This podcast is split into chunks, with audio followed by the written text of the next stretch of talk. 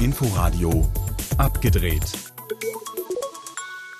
Herzlich willkommen bei Abgedreht. Ich bin Alexander Soyer und Sie hören das Filmmagazin hier im Inforadio. Der Nachwuchs, er wurde ausgezeichnet Anfang der Woche bei den First Steps Awards. Und wir würdigen noch einmal auch heute in Abgedreht die wichtigsten Ausgezeichneten und damit die Zukunft der Filmbranche. Außerdem schauen wir auf einen weiteren maßgeblichen und wegweisenden Deal, den der Streaming-Primus Netflix an Land ziehen konnte. Und wir sprechen mit Frederike Dellert vom Fantasy Filmfest, das an diesem Donnerstag mit den Fantasy Filmfest Film Nights hier in Berlin an den Start geht und damit gleichzeitig auch ein paar Indoor-Kinos bundesweit schon vor dem 1. Juli mit eröffnet und mit eröffnet hat in anderen Städten.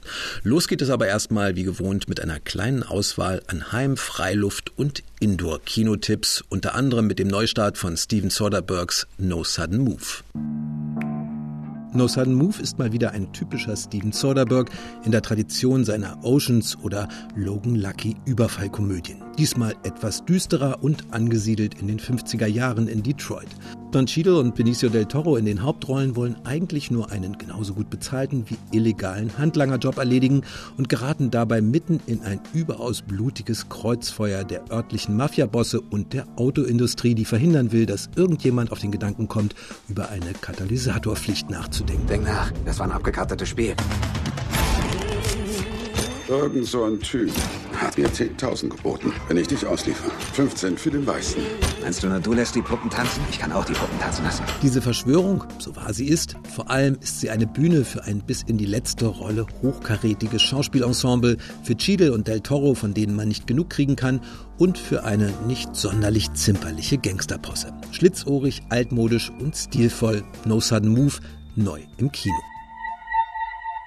Im Programm der Freiluftkinos gibt es Schuld und Sühne mit dem polnischen, vielfach ausgezeichneten Film Corpus Christi. Frisch entlassen aus dem Jugendgefängnis ist der junge Daniel eigentlich auf dem Weg in ein Sägewerk zur Rehabilitationsanstellung, gibt sich aber kurz vor Erreichen seines Ziels als reisender Pastor aus und übernimmt die Krankheitsvertretung eines Dorfseelsorgers für eine traumatisierte Gemeinde. Ein packendes, eindringliches und stilsicheres Erlösungsdrama. Corpus Christi im Freiluftkinoangebot. Doriatier ist die treibende Kraft in Die Poesie der Liebe. Als Star des Films, in dem sie sich als Lebensgefährtin eines gerade verstorbenen Schriftstellers an deren gemeinsame Zeit und ihre Liebe zurückerinnert und als Drehbuchpartnerin von Regisseur und Leinwandpartner Nicolas Bedos. Es geht von den frühen 70ern bis ins aktuelle Jahrzehnt, Kennenlernen, junge Liebe, Ehe, Entfremdung, Trennung, wieder zusammenkommen, unterteilt in zwölf Kapitel mit schönen, geistreichen Dialogen erzählt und in einem wundervoll fließenden Rhythmus, der einen auf diese Liebes- und Lebensreise mitnimmt. Poesie der Liebe bei Filmfriend, der Mediathek der Bibliotheken.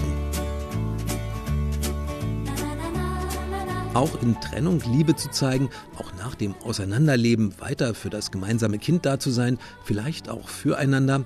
Darum geht es unterhaltsam in Miriam Lieses Spielfilmdebüt Die Einzelteile der Liebe, das es in der ARD-Mediathek zu sehen gibt. Als romantische Trennungskomödie und Kammerspiel vor der Tür könnte man den Film auch bezeichnen. Ein getrenntes Paar, ein gemeinsamer Sohn, die Begegnungen vor der Haustür eines Wohnblocks im Berliner Hansaviertel und gestresste Streitereien geben den Rahmen Namen vor. Ich hasse dich! Okay, erzähl. Erzähl du, warum du ihn entführt hast. Entführt? Wie würdest du das denn nennen? Ausgeliehen? Wie die beiden zusammenkamen und wie die Beziehung zerbricht, das wird in Rückblicken ergänzt. Großartige Theaterschauspieler in den Hauptrollen, eine sehr natürliche Inszenierung und dazu rasante Dialoge. Am Ende auch noch ein nicht ganz so normales Patchwork-Happy End und ebenfalls ein paar hübsche Gesangseinlagen. So romantisch kann getrennt sein sein. Entstanden ist die Einzelteile der Liebe im Rahmen der RBB Leuchtstoffinitiative und ist zu sehen in der ARD-Mediathek. Ein paar Filmtipps waren das für zu Hause, für drinnen und für draußen Kino. Neu angelaufen und in einigen Kinos schon jetzt und außerdem ab dem Wochenende digital zu sehen, ist die aufrüttelnde und warnende Dokumentation Gefangen im Netz über Cybergrooming. Erwachsene Männer nutzen die Unerfahrenheit Minderjähriger im Netz aus, um sich mit ihnen treffen, sie ausspähen, im schlimmsten Fall sie missbrauchen zu können. Fotos oder Filme von ihnen zu bekommen, ist außerdem die Idee dahinter. Um die Bedrohung sichtbar zu machen, haben die Filmemacher digitale Köder ausgelegt und ihr filmisch dokumentierter Peter Fang ist erschütternd. Der Film soll auch für den Schulunterricht genutzt werden und jeder Kauf eines Kinotickets hilft dabei, einer Schulklasse die Schulversion dieses Films umsonst zeigen zu können. Gefangen im Netz. Steven Spielberg erschuf mit der Weiße Hai das Urmonster der Blockbuster-Kinokultur und war und ist einer der größten und wichtigsten Kinoverfechter. Umso bemerkenswerter ist es nun, dass es Netflix gelang, ihn an Bord des größten Streaming-Dampfers zu locken. Die Zusammenarbeit von Spielberg und Netflix ist auch symbolisch ein wichtiger Schritt. Einer der großen Regisseure Hollywoods wechselt quasi die Seiten von der Kinoleinwand hin zum Fernseher. Bis vor kurzem galt der 74-jährige Regisseur noch als ausgewiesener Gegner der Streaming-Dienste. In einem Interview mit dem britischen TV-Sender ITV begründete er das vor drei Jahren so. Once you commit to a television format, you're a TV movie. Wenn man sich auf das TV-Format einlässt, ist man ein Fernsehfilm. Wenn der Stoff gut ist, hat er einen Emmy-TV-Preis verdient, aber keinen Oscar. Ich halte es für falsch, dass Filme, die nur eine Woche im Kino laufen, für die Oscars zugelassen werden.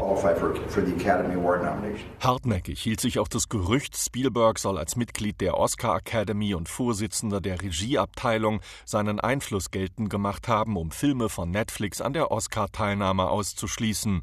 Das engere Umfeld Umfeld von Spielberg hat das aber stets bestritten.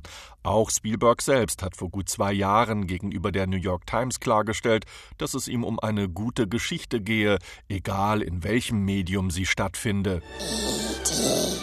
phone home. I don't know anything about Ryan. It's just a name. But if finding him so he can go home, if that earns me the right to get back to my wife, well then, that's my mission. Whoever saves one life saves the world in time. Mit Spielberg hat Netflix nun einen der wichtigsten und einflussreichsten Regisseure und Produzenten Hollywoods verpflichtet. Sein Name ist mit Kinoerfolgen wie E.T., Der Weiße Hai, Private Ryan oder Schindlers Liste verbunden. Die Zusammenarbeit von Spielberg und dessen Produktionsfirma Emblem Partners mit Netflix ist auf mehrere Jahre angelegt. In dieser Zeit soll eine Reihe von Spielfilmen für die Streaming-Plattform aus dem Silicon Valley entstehen. Von mindestens zwei Produktionen pro Jahr Jahr ist die Rede. Über den finanziellen Umfang des Deals schweigen sich aber beide Seiten aus. Filmexpertin Julia Borstein vom Wirtschaftssender CNBC sagt, Netflix will mit dem glanzvollen Namen des Regisseurs vor allem neue Abonnenten anlocken. Das könnte zu einem großen Gewinn für Netflix werden, auch wenn nicht klar sei, wie der finanzielle Umfang der Partnerschaft aussehe. This could be a huge win for Netflix because Amblin, Steven Spielberg are the kind of big names that can help draw new subscribers to the platform. It's unclear how much Netflix is paying for that, though, because the terms of the deal have not been disclosed. Die Streaming-Plattform ist vor allem dafür bekannt, besonders frühzeitig auf den Markt zu reagieren. Und der wird immer härter umkämpft. Disney Plus, HBO Max und Amazon sind alles milliardenschwere Unternehmen, die Marktführer Netflix nicht nur auf dem heimischen US-Markt attackieren, sondern auch international international. Allein 60 große Spielfilme produziert Netflix in diesem Jahr. Mit Spielberg ist weniger Masse angesagt, dafür aber Klasse. Seine Verpflichtung zeigt auch, in Hollywood haben sich die Zeiten endgültig geändert. Ein Beitrag von Markus Schuler über den Seitenwechsel Steven Spielbergs zu Netflix. Anfang der Woche wurde das Nachwuchsfilmeschaffen Deutschlands bei den First Steps Awards ausgezeichnet und das Fazit der Preisverleihung, der Nachwuchs ist bunt und verspricht Großes für die Filmzukunft Deutschlands. Natürlich danke auch an den First Steps Award, denn damit wird auch eine Haltung vertreten, die wichtig ist für die deutsche Filmlandschaft. Tien Mai, die sich am Ende der First Steps Awards Verleihung gemeinsam mit ihrem Co-Regisseur Tim Elrich für ihren Film Mein Vietnam die Auszeichnung für den besten Dokumentarfilm von der Bühne abholte, setzte rührend und sehr gerührt auch einen wunderschönen Schlusspunkt unter den Abend und all das, für das die First Steps Awards stehen. Ein Mix aus Nationalitäten und Identitäten, besonders in diesem 22. Jahrgang. Weiblicher, diverser und jünger, als man es sonst sieht, wenn Filmemacher in Deutschland ausgezeichnet werden. Und so viel Vielfalt, so viel Experimentierfreudigkeit und junger Elan, dass sogar die nur kurzen Einblicke und Einspieler, die es bei so einer Preisverleihung zu sehen gibt, Lust auf mehr machen. First Steps ist ein zentraler Teil der Filmbranche. Allein die Nominierung ist eine riesige Auszeichnung. Da passiert sehr viel jetzt gerade. Die Sonderpreise des Abends haben große Paten, Götz George, Michael Ballhaus. Und dann gibt es auch noch den No Fear Award, der an Sarah Fasilat ging, als Co-Autorin, Produzentin und Hauptdarstellerin der Geschichte einer Deutschperserin, die beschließt, kein Opfer mehr zu sein. Dazu die Werbefilmauszeichnung, Kamera- und Drehbucharbeit und natürlich die Hauptkategorien vom kurzen bis zum langen Spielfilm. Monika Vanessa Tetja wurde für ihren Kurzspielfilm Dear to Me über das Aufblühen eines jungen Indonesiers in seinem konservativen Umfeld ausgezeichnet, Fatih Gürsoy für seinen märchenhaft realistischen Besuch in einem Asylbewerberheim Nimmerland mit Never in Land und als Langfilm wurde Schattenstunde über den letzten Tag und die finale Entscheidung des Schriftstellers Jochen Klepper im Nationalsozialismus von der Jury ausgewählt und Regisseur Benjamin Martins bekam den durchsichtigen First Steps Kristall überreicht. Dass wir Menschen erkennen, dass Vielfältigkeit und Anderssein keine Bedrohung ist, sondern dass es was ganz Wunderbares ist, das wir eigentlich anstreben sollten, statt es zu versuchen zu verstecken. Anfang der Woche wurden die von der Filmakademie ins Leben gerufenen und unter anderem vom RBB unterstützten First Steps Awards vergeben. Mit den Fantasy Filmfest Nights meldet sich das Fantasy Filmfest und auch die Astor Film Lounge, eines der schönsten Kinos Berlins, zurück. Hier werden die Filme der Fantasy Nights nämlich gezeigt und das nach wirklich langem Bangen und mehrfachen Verschiebungen und zahllosen schlaflosen Nächten ohne Kino und ohne Kinos in Sicht, auch für Frederike Dellert vom Filmfest. Ich kann nur sagen, die, die, die Treue der Fans, der Zuschauer ist unglaublich. Wir haben so viel Zuspruch gekriegt in der ganzen Zeit. Die Leute haben ständig ihre Karten, äh, ihre Festivalpässe, so um alles zu gucken, äh, wieder verschoben. Ihren Urlaub äh, mussten sie in die Tonne schmeißen, so ungefähr, und neu, neu beantragen. Also es war ja ein großes, großes Zittern, ein großes Abenteuer. Fantasy Filmfest Nights ist das erste bundesweite Kinofestival in diesem Jahr und es findet auch in Frankfurt, Hamburg, Köln, München, Nürnberg und Stuttgart statt. Und die Nights, die es jetzt zu sehen gibt, sind schon mal ein Vorgeschmack auf das noch etwas größere Filmfest im Herbst. Nein, das ist so ein bisschen äh, die, die, die Nights und, und White Nights, die sind eigentlich üblicherweise als Warming-up-Events äh, für den September gedacht, also wo dann das Festival größer und umfangreicher ist. Und ähm, die Idee dahinter ist so ein bisschen auch auch unterschiedliche Modelle zu haben, also ähm, dass man ein bisschen knackiger programmiert. Äh, ähm, Im September hat man dann dafür wieder mehr Platz und kann auch so ein bisschen äh, Genre-Abseitiges mit, mit reinnehmen. Also es hat äh, ist alles sehr schön. Und jetzt, wie gesagt, gibt es eine viertägige äh, ähm, Sache mit 17 Filmen und würde ich sagen, es ist so eine kleine, eine kleine Zwischenform.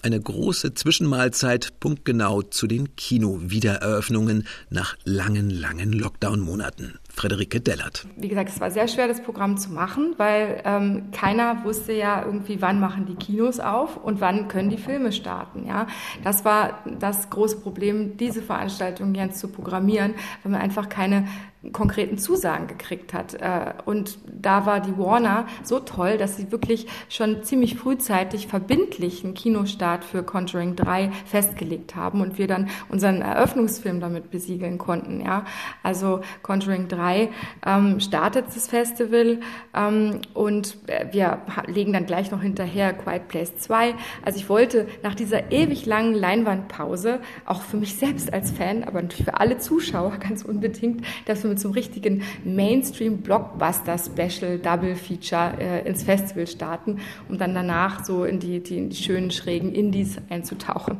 Das war so die Idee. Viel Horror, selbstverständlich, ein bisschen Thriller, Science Fiction und Action bietet die Auswahl in diesem Jahrgang.